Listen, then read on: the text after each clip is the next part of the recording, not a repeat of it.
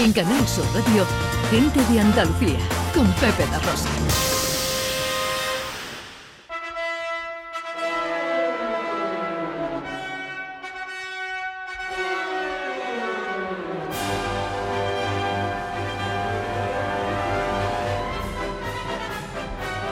Llega el circo musical del profesor Carmona.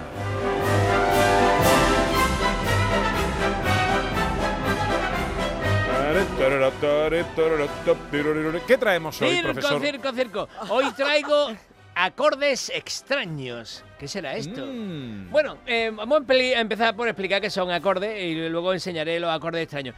Un acorde es una sucesión de sonidos que se oyen a la vez. O sea, nosotros podemos escuchar, por ejemplo, una nota o mm, otra o otra.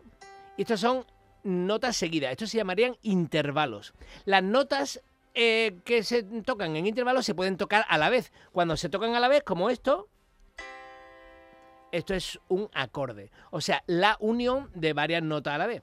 Claro, físicamente hay un trabajo, un estudio físico desde la época de Pitágoras que mm, las eh, notas eh, dentro de sí llevan otras notas. Y entonces, mm, por eso, eh, unas concuerdan más con otras. Y normalmente eh, concuerdan en las que están separaditas. O sea, la 1 con la 3, la 3 con la 5, la 1, la 3 y la 5, la 1, la 3 y la 7. eh, siempre separadas. Si, si están juntas, muy juntas, por ejemplo, suenan así.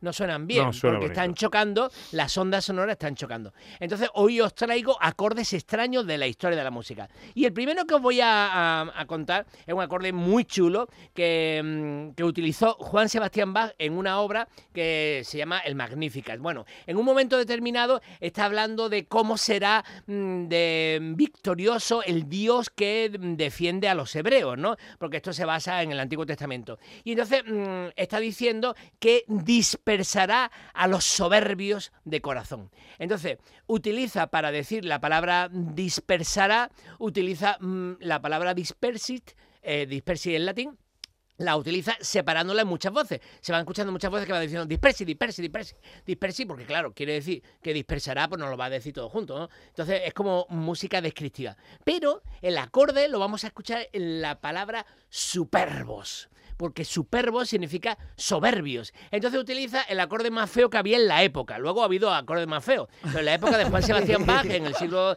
XVIII, este era el acorde terrible. El acorde que unía mm, tres intervalos de, tercera menor. Y entonces vamos a concentrarnos para escucharlo. Primero vamos a escuchar los superbos, superbos, superbos, superbos. Y de pronto, no, perdón, los eh, dispersi, dispersi, dispersi, dispersi. Y de pronto, superbos. Eh, es un acorde muy rápido, ¿eh? Se va a hacer muy rápido. El oyente tiene que estar pendiente para escuchar la maldad que tiene ese acorde. Mira.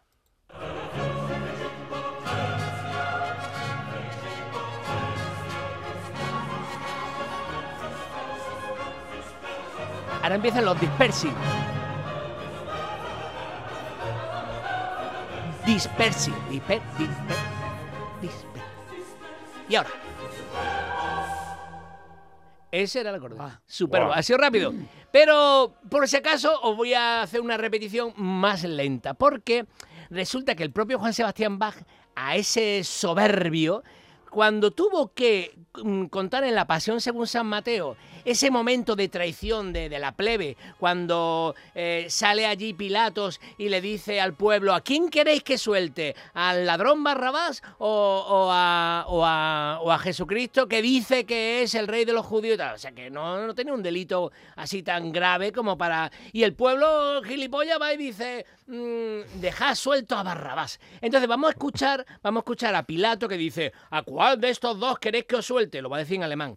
Y luego el evangelista va a, decir, ellos dijeron, y entonces escucharemos al coro gritar a Barrabás. Y lo dirá con el acorde de séptima disminuida que hemos escuchado anti- en- anteriormente, que puso Bach en el, en el.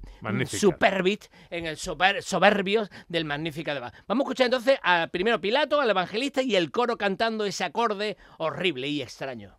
Welchen wollt ihr unter diesen sein, den ich euch soll ¿A quién queréis que suelte? Ellos dijeron,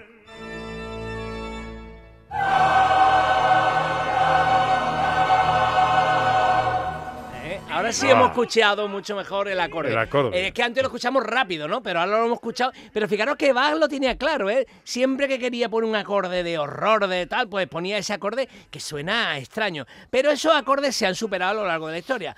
Mm, eh, nos vamos a encontrar en, en- en, eh, en Richard Wagner un acorde que se llama el acorde enigmático.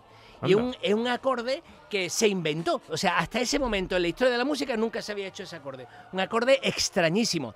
Tenéis que tener en cuenta, queridos oyentes, que ya todos tenéis mm, oído del siglo XXI y habéis escuchado atasco de tráfico. Y en un atasco de tráfico, cuando mu- muchos claxons suenan a la vez, ya, no- ya hemos escuchado de todo. Hemos escuchado heavy metal, ¿no? Hemos escuchado los acordes más horribles. Entonces, mm, tenéis que poneros en el oído de la época. Pero este acorde que vais a escuchar es un acorde mm, en- que se denomina acorde de séptima de tercera especie en armonizado, de tal modo que su séptima menor actuaría como una sexta aumentada con función de dominante de la dominante. Por ello, la teoría armónica clásica tiende a ver en el primer acorde que vamos a escuchar una sexta francesa en función de dominante de la dominante alterada por medio de una apoyatura cromática. O sea, Clarísimo. como veis, Ah, complicadísimo. Lo digo también por si hay algún especialista, un músico escuchando, que sepa que estamos hablando del acorde enigmático que también se llamó el acorde del amor en Wagner. Lo está preparando. Este es.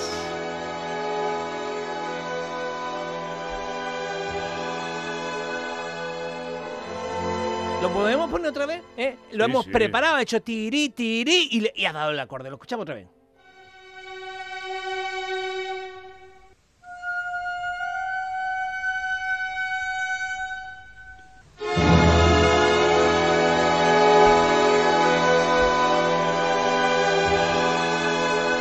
Pues aproximadamente en 1864 se escuchó por primera vez ese acorde en la historia de la humanidad. Pero suena bonito. Eh, Claro, no solo no será, claro, el acorde del amor, es un acorde, es una apoyatura, y se ha explicado, una apoyatura significa que no está completo y nuestra emoción quiere que se complete, entonces ta, entonces el primero es como raro y dice, por favor, que llegue ya el que, el que queremos, ¿no? Y, y tarda en llegar y bueno, y, tar- y llega así.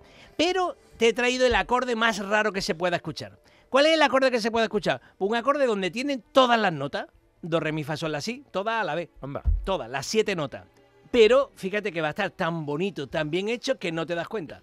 Porque está metido dentro de un discurso musical que es precioso. Mira, esta es una obra de un compositor actual que se llama eh, Eric Whittaker, que es un compositor vivo que se dedica sobre todo a la música coral. Y entonces nos va a. Vamos a escuchar un trocito de una pieza que de verdad a mí es una de las piezas que más me emociona de, de la historia de la, de la vida. Porque, porque habla de cuando el rey David le avisaron de que su hijo eh, había muerto. Entonces, cuando David oyó que Absalón, o sea, su hijo, había muerto, dice el texto bíblico, subió a su cámara y lloró y gritó, Hijo mío, hijo mío, oh Absalón, que era como se llamaba el hijo, oh Absalón, hijo mío, hubiera querido Dios que yo muriera por ti, que es una cosa que todos los padres pensamos, si, si viéramos que nuestro hijo muriera, diríamos, prefiero morir yo a que, a que muera nuestro hijo. Entonces, este es un texto absolutamente dramático y la música es absolutamente dramática. Y vais a ver cómo de pronto es capaz de mm, prepararlo para que escuchemos un acorde donde vienen todas las notas.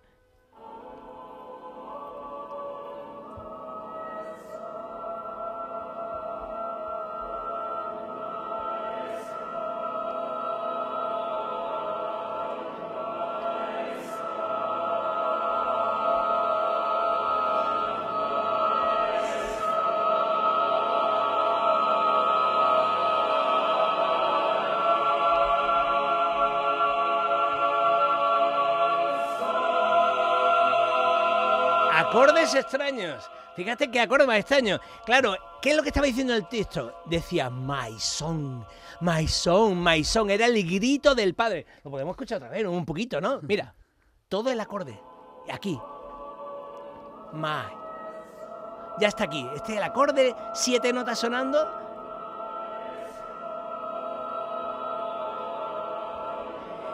Esto nos demuestra que la voz humana, cuando hace música acorde y tal, es que se lo le cabe todo, ¿eh? porque es que a, la, a, lo mejor instrumentos de viento habría sido espantoso, habría sido doloroso, pero esas voces ahí gritando. A usted sí que le cabe de todo. Pues. en Canal Sur Radio, gente de Andalucía, con Pepe da Rosa.